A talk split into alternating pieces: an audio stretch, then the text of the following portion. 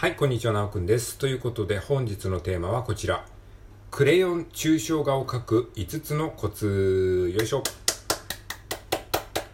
はい、ということで、まあ、クレヨンでね、抽象画みたいなね、あの、デタラメな絵を描くのがね、すごい最近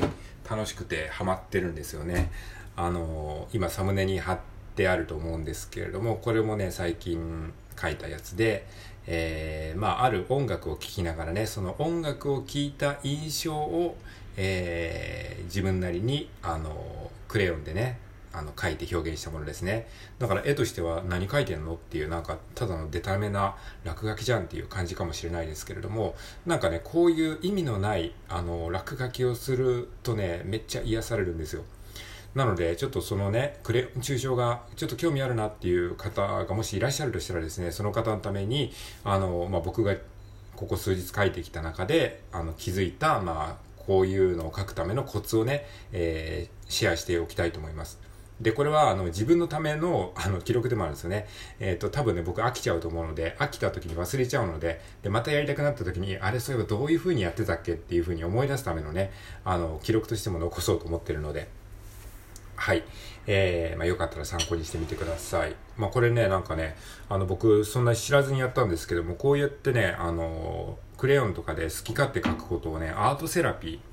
えー、とか、絵画療法って言ったりもするみたいで、まあ、要はですね、こう、好き勝手絵を描くことによって、なんかこう、気持ちを癒すみたいな、なんかこう、何でもかんでもさ、喋ればいいとか言葉にすればいいっていう風によく言うけど、その言葉にできないなんか、うわっていう感情ってあるじゃないですか。でそういうなんか時に、まあ、音楽とか絵画っていう芸術はその、すごく癒しになるんですよね。何でもかんでも言葉にできたら苦労しないよって人もいるじゃないですか。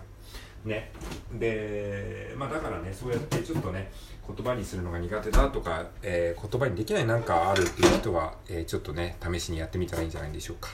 はい。ということで、えー、クレヨン抽象画を描く5つのコツということで、え、お話ししていきますで。先に結論から言っておくと、先に5つ言っておくと、え、1つ目が、基本図形と線のみで描く。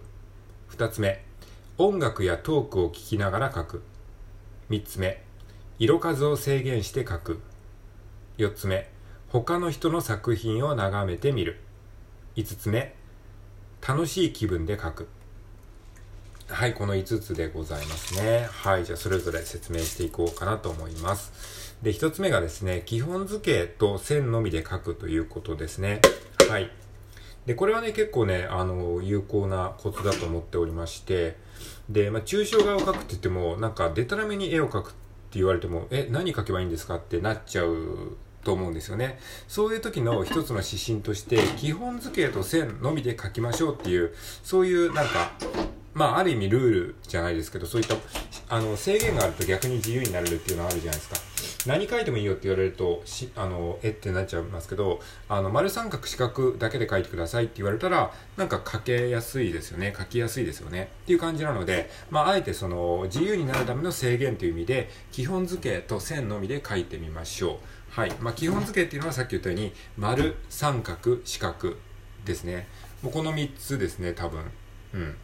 だ五角形とか楕円とかは一旦無視して丸三角四角ですね。まあ、それも別にコンパスで書く必要もないですし、定規使う必要もないので、まあ、なんとなくの丸三角四角ですね。あとは線ですね。線って言っても、あの、まっすぐの P っていう線だけじゃなくて、ギザギザのね、線、ジグザグの線とかですね。あとは、えっ、ー、と、波線ですね。こう、上、うにゃうにゃってした波線とか。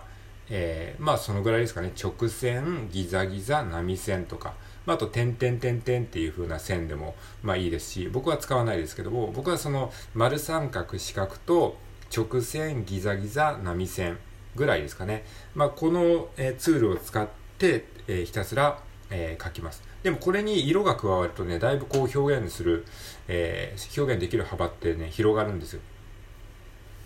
なので、まあ、抽象画を描こうと思った時は、えー、何描いたらいいかわからないっていう風な時はですね、基本図形と線のみでなんか描くっていう風にやってもいいです。まあ、もしくはもう線だけで描くとかですね、そういう風にもっと絞って描いても、まあ面白いかもしれないですね。まあそれは自分なりにちょっといろいろ試してみるといいかもしれないです。はい。で、二つ目のコツ。えー、音楽やトークを聴きながら書くということですね。はい。これもかなりおすすめですね。まあなんか自分の好きな音楽。でこのね音楽を聴きながら描くっていうのはその音楽をただ BGM にするんじゃなくてその聴いた音楽を絵にするっていう風に使ってみるのもねかなり面白いですね。でさっきも言ったように今冒頭にあのあのサムネイルに、えー、載せてる僕の絵はですねあの音楽ある音楽を聴きながら、えー、その印象を絵にしたものなんですよね。だからそういう感じでもいいと思いますね。でその時の音楽っていうのはなるべくその意味のない音楽がいいと思います。意味のない音楽っていうのは何かっていうと、まあ、環境音楽とか、まあ、環境音楽ヒーリングミュージックとか、えー、アンビエントとかいうそういうなんかそのまあ本当にもう BGM、まあ、BGM って言ってもそのなんか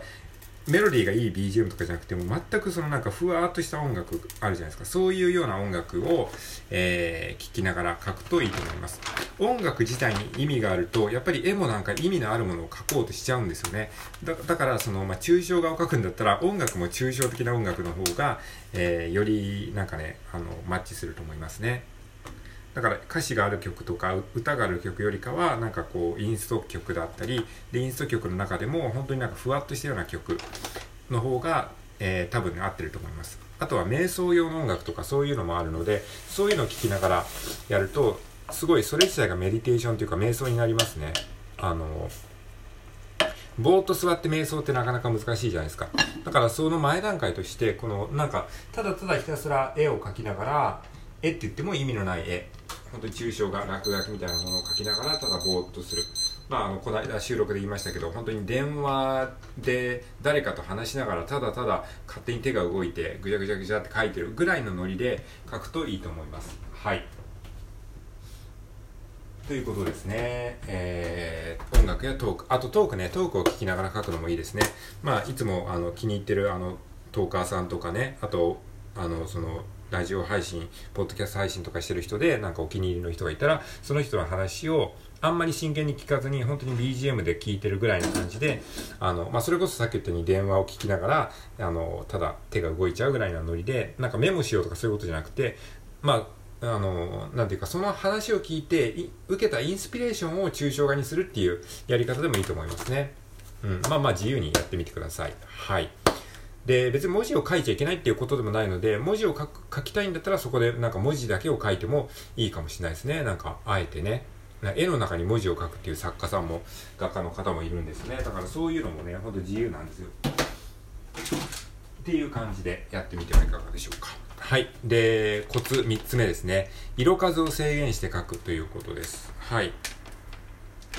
まあ、最初のうちはですね、あの、あえて色数を制限して書くのも、えー、一つの方法ですね。例えば、まあ、僕はね、12色のクレヨンを使ってるんですけれども、まあ、本当はクレヨンって16色とか21色とか、もう結構その色数がもっとたくさんある、えー、クレヨンもあるんですけども、たまたま家にあるのが12色だったんで、それで使ってるんですけども、まあ、あの、色が多い方が当然表現力は上がるとは思うんですけども、あんまり多すぎると、どの色を使おうかいいかわかんないってなるじゃないですか。で、しかも最初のうちってあんまり色の知識もないから、なんかわかんないんですよね。で、その選ぶことに頭使っちゃうので、そうすると左脳が働いちゃうんですね。思考のモードになっちゃうので、なるべくその思考を働かせずに書くのが大事だと思うので、えそういう意味で、なんかあんまりこう、選択肢が多すぎると大変なので、色数をね、まあ、極端に3色ぐらいに制限して書くのもいいと思います。あとはもうほんと1色だけ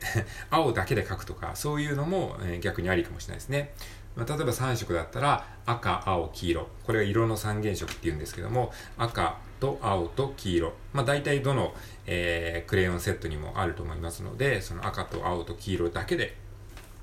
この3色だけであえて描いてみる。で、その混色っていうかね、色を混ぜることもできますので、青と赤を混ぜたら紫みたいな色ができますし、え、黄色と青を混ぜると緑みたいな色ができますので、この三原色だけを使って、で、混ぜたりするその混色のね、テクニックというかスキルも身につくので、最初はあえてね、3色だけでやってみるっていうのも一つの方法かと思います。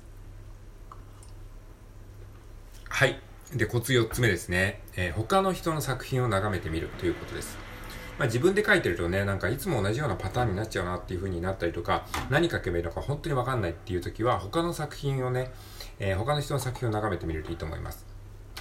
僕が好きな抽象画家でね、ミロっていうね、画家がいるんですね。ミロ。えー、ミロスペース画家とかってやると、多分ね、あのー、Google 検索で作品がたくさん出てくると思いますので、いろいろ見てみるといいと思います。えー、あとカンディンスキーっていうね画家の方僕好きですねまあ皆さんもねあの例えばピカソとかさあのダリとか有名な画家パッとねあの名前思いつく人いると思うんですけどもそういう人の作品とかをあのネット検索やると結構その Google 画像であの簡単なサムネイル画像みたいなのがパーッと出るじゃないですか。でそういうのを見ると結構ね、あ、こういう書き方あるんだっていう感じでちょっと刺激を受けるので、そういうのをぼーっと眺めてると、なんか自分も書きたくなったりするので、まあちょっとマンネリというか、あの、スランプ気味になったら他の人の作品を眺めてみるのもいいと思います。あとはその他の、まあ別に画家じゃなくても一般の人の、えー、抽象絵画とかもネット検索とかで、えー、パラパラと眺めてみたりとか、あと別に抽象画じゃなくても好きな人のイラストとかそういうのを見てるだけでもなんかインスピレーションが湧いてくると思いますのでそうやってまあ他の人の、えー、作品から、えー、インスピレーションをいただくっていうのもありかもしれないですね。はい。で最後5つ目ですね、えー、楽しい気分で書くということです。はい。まあ楽しくやるのが一番大事なのでまあこれ当たり前なんですけどなんか飽きたりとかなんかつまんないなとかなんか今気が乗らないなと思ったらまああのすぐにやめた方がいいと思います。なんか義務とかでやるとしんどくなるので、あ、今自分楽しいかなっていうふうに思って、なんかそれが楽しいんだったらそのまま続けてればいいし、もう楽しく楽しくてしょうがないんだったらもう何時間でも続ければいいいいと思いますし、で、だんだん飽きてくると思うので、飽きたらもう途中でも一回やめた方がいいと思いますね。そんでまた書きたくなったらその続きから書けばいいし、まあ、続き書く気がないんだったらまた新しく一からね、新規作成でやったらいいかなと思います。はい。ということで今回はですね、クレヨン抽象画を描く5つのコツというテーマで、えー、お話ししました。はい、えー、もしよかったらですね、これを聞いてるあなたも抽象画、えー、クレヨンで、あの、まあ、抽象画っていうとあんまりちょっと堅苦しいかもしれないですけど、あの適当に落書きしてみると癒されると思いますので、試してみてはいかがでしょうか。はい。